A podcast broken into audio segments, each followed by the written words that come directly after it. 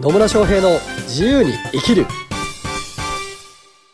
始まりました。始まりました。イエーイ。野村翔平です。マリリンです。今日も野村とマリリンが軽快なトークを繰り広げていくそんな時間がやってまいりました。やってまいりました。はいというわけで今日のテーマは？今日、どうしたんですいやかなんとなく。ちょっと変えてみようかなと思ったわけです。ち ょっと野村さんらしくないから。野村さんらしくないのもね、はい。それも含めて私なんでね。知ってますが、は まあいいんですけど。はい、思いつきで喋ってるんでね毎回ね。はい、というわけで今日のテーマは？はですね、一人会議することあるっていうね、テーマでお話をしていこうと思います。はあ一人会議することある、一人会議。どういうことですか？え例えば、はまあなんかさ、よくさ、よくわかんないけど、い何言ってるんですか？急にどうした？よくわかんないけどなんで急に日常会話モードに入ってたのかがよくわかんない。よくわかんないんですけど、はい。あの経営者の方だったりとか、まあ、はい。自分で例えばね何かやりたいって思った時に、はい。なんかじゃあこれをこうしたらこうなるかなとか、なんかあるじゃないですか、どういうことですか？あるじゃないですかって何がですか？えー例えばそのイベントをやる時とかはい。じゃあどういう人集めようかなみたいな、うん。こういうことしたら楽しいかなとかさなんかいろいろあるじゃないですか。例えばまあお金のじゃあ予算的にはどういうふうに組もうかなとか、はい。なんかそういう会議だったりとかはあとは、まあ、仕事だったりとかがうまくいいってなくてじゃあこうしたらいいのかなとかなんかもうそうなんかすごいモヤモヤすることだったりとか、はまあ、あと、まあ、なんか自分がビジネスをやってるとしたら、うん。じゃあこれ同じ競合と比べてじゃあ自分はな何が強みなのかなだったりとかなんかそういうのを出してたりとか、うん。なんかそういうそういうの。そういうの？そういうのを一人会議って言うんですか？私はね。へえ。なんかもう、うん、うまく言えないんですけど、まあ、そういうのもあるし、まあ、違うのもある、まあ、どういう方向性でなんか今今後人生を過ごしていこうかなとかは。なんかそういうの。はそれを一人会議と呼んでるんですね。うん。会議ってまあ一般的に言うとね複数でやるもんですけどね。そうですけどでもこの前ねはその鹿丸バーガーを食べに来てくれた、まあ、社長さんがいて、い。はでその人に聞いたんですよ、はそしたら「えやるよ」みたいな、いなるほどね。うん、感じで言ってましたよ。なるほどね。はい。まあ会議ね。それを会議と定義するんだったらそうなんでしょうね。うん。まあ一般的に言うとなんだろうね計画とか企画とかっていうまあか一人で考えることはそれはありますよつう話ですね。うん。はうん。いですけど何か。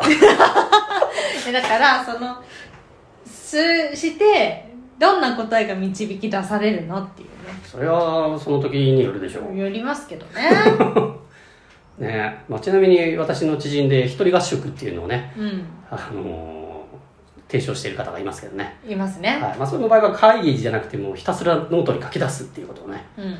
提唱している方がいます。うん。本も出している方がね。うん。出してますね。はい。は一人一人合宿ってね、まあ、マニアックだなと思いながらね。え野村さんはノートに書き出すことはないんですか？ないです。ええ全部頭の中に頭の中が基本はそうです。頭の中に会議室が。会議室はないです。頭の中に会議室がないですそんな部屋はありません。さあ今から会議をするぞって。そんなのはない。ですないですね。そう。ノートを書く方がいいよっていうのも分からんではないんですけどうね、ん。こう頭の中で考えてるだけよりもアウトプット、まあ、それを物理的に書くっていうアウトプットをした方がいろいろあった思考が整理されたりとか、なんかうーんまあいろんな見えてなかったものが見えてきたりとかつながってきたりとかってしやすいと思うので、うん。まあノートを書くのはおすすめなんでしょうね。うん。だと思いますよ。いろいろ書いてみるっていうのは。うんうん。ただ私の場合は本当コンサルらしくないんですけど、うん。書かないです。ほとんど。ほとんど書かない。ほとんど書かないで頭の中でやっちゃう。ほとんど書かないで頭の中でやっちゃう。うん。すごいですね。直感で直感で動く派なんで。あ直感でね。直感で動く派なんで、はい。あんまねうーんそこまでこういろんなこう緻密に計画をしてみたいなことはあんまやんないんですよね。うん。まあそれがいいのか悪いのかっていうとまあどっちでもいいかなと思ってます。マリリンはちなみにノートに書く感じですか？私はですね、まあ、最初は頭の中で考えるんですよ。はい。でもうパンパンになりすぎて、うノートに吐き出す感じです。へえ吐き出す。吐き出します。吐き出してみるとどんな感じなんですか？すっきりする。すっきりする。あすっきりするっていうかなんか容量が空くみたいな。容量が空くんだ。うん。へえ。だから紙に書くけどただ整理をするためじゃなくて頭の容量を空けたいがために紙に書いてはでそれを眺めるわけでもなく 眺めるわけでもなく。なくあそこでも一つ解決してるんですよ。は紙に書いてる時点で。はででまたあの容量が空くから、まあ、考えるスペースが増えるじゃないですか。いはい。だから そそれでまた考えるみたいなそんなことをやってます。ますね書き出すと容量が空くんだ。へ容量空きますね。えなんかもう書き出すと忘れるみたいな感じ。忘れるために書く そうそうそうそう。へえじゃあそれ書きだえ書き出したものからなんかこう新しいヒントが生まれたりとかアイデアが生まれたりとかはないんですか？あない。私も直感で動くのでないんかいこうやってこうやってこうしたらあこうなるなみたいな感じのやつは全部頭の中でやるんですよ。うん。でそれをなんか広げていくってなるとまた考え出しちゃうからそういう時はもう一旦ノートにバーってその解決したこと直感で出た答えをうん。バーって書いて終わり。はいまた次みたいな。は。そんな感じ。そんな感じなんですか、はい。まあ、それでうまくいってるんだったらいいんじゃないですか？ち ゃんとその中から選んで行動にはしてたりとかする、はうん。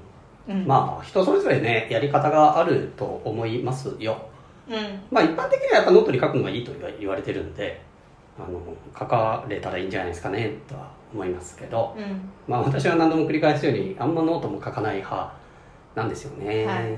なんか書いても書いても書かなくてもほぼ同じだなみたいな感じになるので。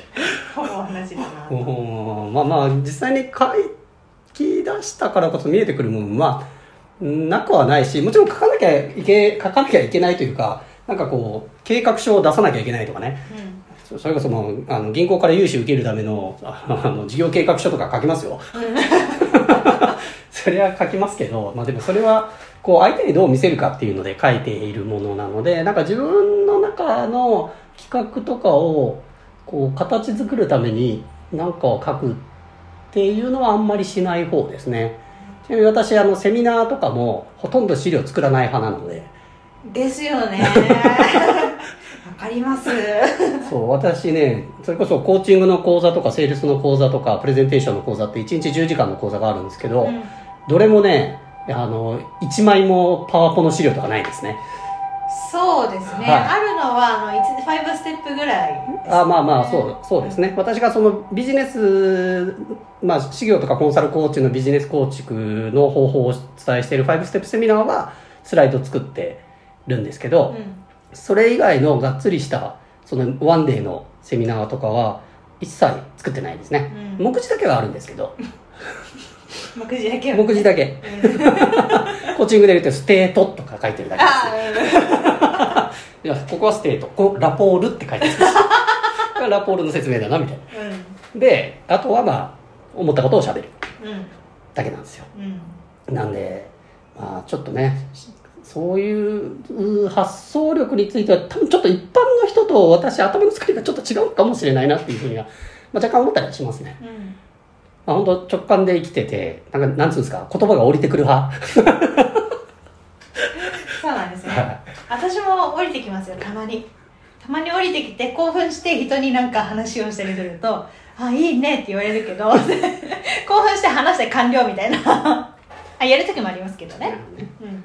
まあでね、まあ、最初のテーマが一人会議っていう話だったんで元に戻ると、まあ、一人で会議って何っていうところから入るんですがはい。まあ自分の頭の中を整理していくとか何かこう 目的とか目標を立てたり、まあ、これを得たいっていう何かしらのゴールがあったとしたならばそれに到達するための道筋だったりとかこうクリアしていかないといけない課題だったりとか必要な要素っていうのは、まあ、当然ながらね、えあらかじめ、えこう全てを完璧に準備しろっていうわけじゃないんですけど、まあ、書き出すなり自分の頭の中で整理しておくっていうのは大丈夫大事でしょうね、うん。まあ、それを会議といえば会議なのかもしれないし、まあ、中にはねこう頭の中であの2人の自分がいて会議してるっていう人もいるかもしれないですけど、まあ、セルフコーチングとかはそれに近いかもしれないけどな。うん。セルフコーチングってこう自分自身の中でこうコーチ役とクライアント役っていうのを一人二役の、まあ、あたかも人格がいるような感じでやり取りすることによってこうある種まあそれもこう二人で会議してるみたいな感じを作るっていうのはあったりもしますけどね。そうですね。うん、と言いながらあんまり最近やってないなっていう、確かに私もやってないかもしれない、うん、なんかもううんなんかこうこれしたいやりたいとかこういうあ課題が出てきたなと思った時に結構本当大体直感でわかるんですよ、うん。まあ、それはいろんな経験をしてきてるからっていうところが多いの大きいのかなっていうふうには思うんですけど、うんうん。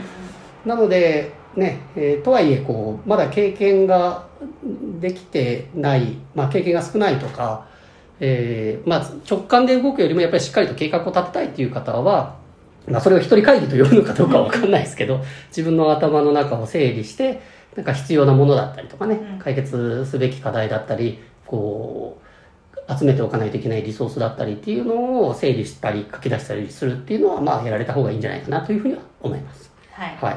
まあそんな感じでね、あんまり、こう自分自身がやってないことなんで、これはこの聞いている皆さんにどのように役に立っているのかよくわかりませんが、まあ人間人それぞれだということです。はい なんで自分にとって、こう、やりたいことからやれたりとか、まあ目標を達成しやすくするための頭の中の整理だったりとかっていうのは、本当人それぞれね、タイプもあると思うので、まあ、ノートに書くっていうのは、まあ一般的に言われている方法の中ではいい方法だと思うので、やられればいいですし、まあ瞑想をしてね、自分の無意識から出てくる直感を信じるとかっていうのも全然ありですし、はい。まあ、人それぞれだと思いますので、まあね、な何にしろやりたいことをやっていただければというふうに思います。はいてなところでよろしいでしょうか？よろしいですはい。はいというわけでね、えー今日も最後までお聞きいただきありがとうございます。ありがとうございますなんか最近ちょっと、こう、ビジネス系というよりは、なんか、マインド系とか、うん生き方系が多いような気がするので、はいまあなんかね、あの、普通にマーケティングの話とか、